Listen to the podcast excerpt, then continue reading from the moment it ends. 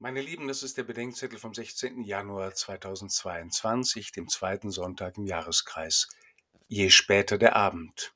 Johannes 2, 1 bis 11.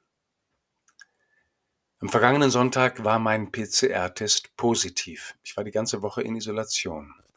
Keine Begegnungen von Angesicht zu Angesicht und nicht rausgehen.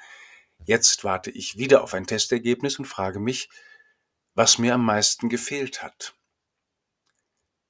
Ich spreche mit immer mehr Menschen, die sagen, dass ihre Reserven zur Neige gehen. Von ihnen handelt die Hochzeit von Kana, bei der der Wein ausgeht. Wenn die Bibel vom Wein erzählt, geht es nie nur um ein edles Getränk. Der 104. Psalm sagt, dass der Wein das Herz des Menschen erfreut. Wein ist Lebensfreude, Freude am Leben und Freude über das Leben hinaus. Meine Stunde ist noch nicht gekommen, antwortet Jesus, als Maria auf die Not hinweist.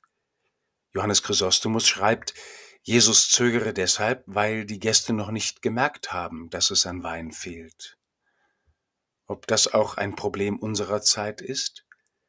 Dass viele von uns nicht mehr oder noch nicht merken, wie sehr es ihnen an Lebensfreude fehlt und die Traurigkeit dieser Zeit für den Normalfall halten? Vielleicht ist jetzt die Nachtzeit von Kana, in der wir bemerken sollen, dass uns der Wein der Freude ausgegangen ist.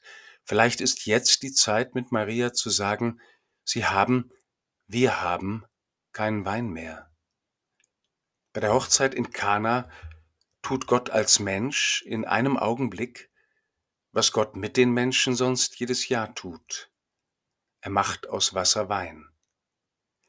Die Stunde Jesu ist nicht ein Termin, es ist jeweils die Zeit, in der es soweit ist, dass Gott sich offenbart, im irdischen Leben Jesu, vor allem in seinen letzten Tagen, und in unserem irdischen Leben immer dann, wenn wir mit ihm feiern, was er mit uns feiern will. Abend für Abend habe ich mich diese Woche mit denen verbunden, denen in dieser Zeit der Wein ausgeht, und habe in meinem Zimmer mit Jesus seine Stunde gefeiert die Stunde, in der er den Wein schenkt, den er aus Wasser gemacht hat, die Stunde, in der er im Wein sich selbst schenkt und jene Freude am Leben und über das Leben hinaus, die mit ihm in die Welt gekommen ist. Es war eine schwere Woche der Freude. Ich wünsche euch eine Woche der Freude und dass sie nicht schwer sei.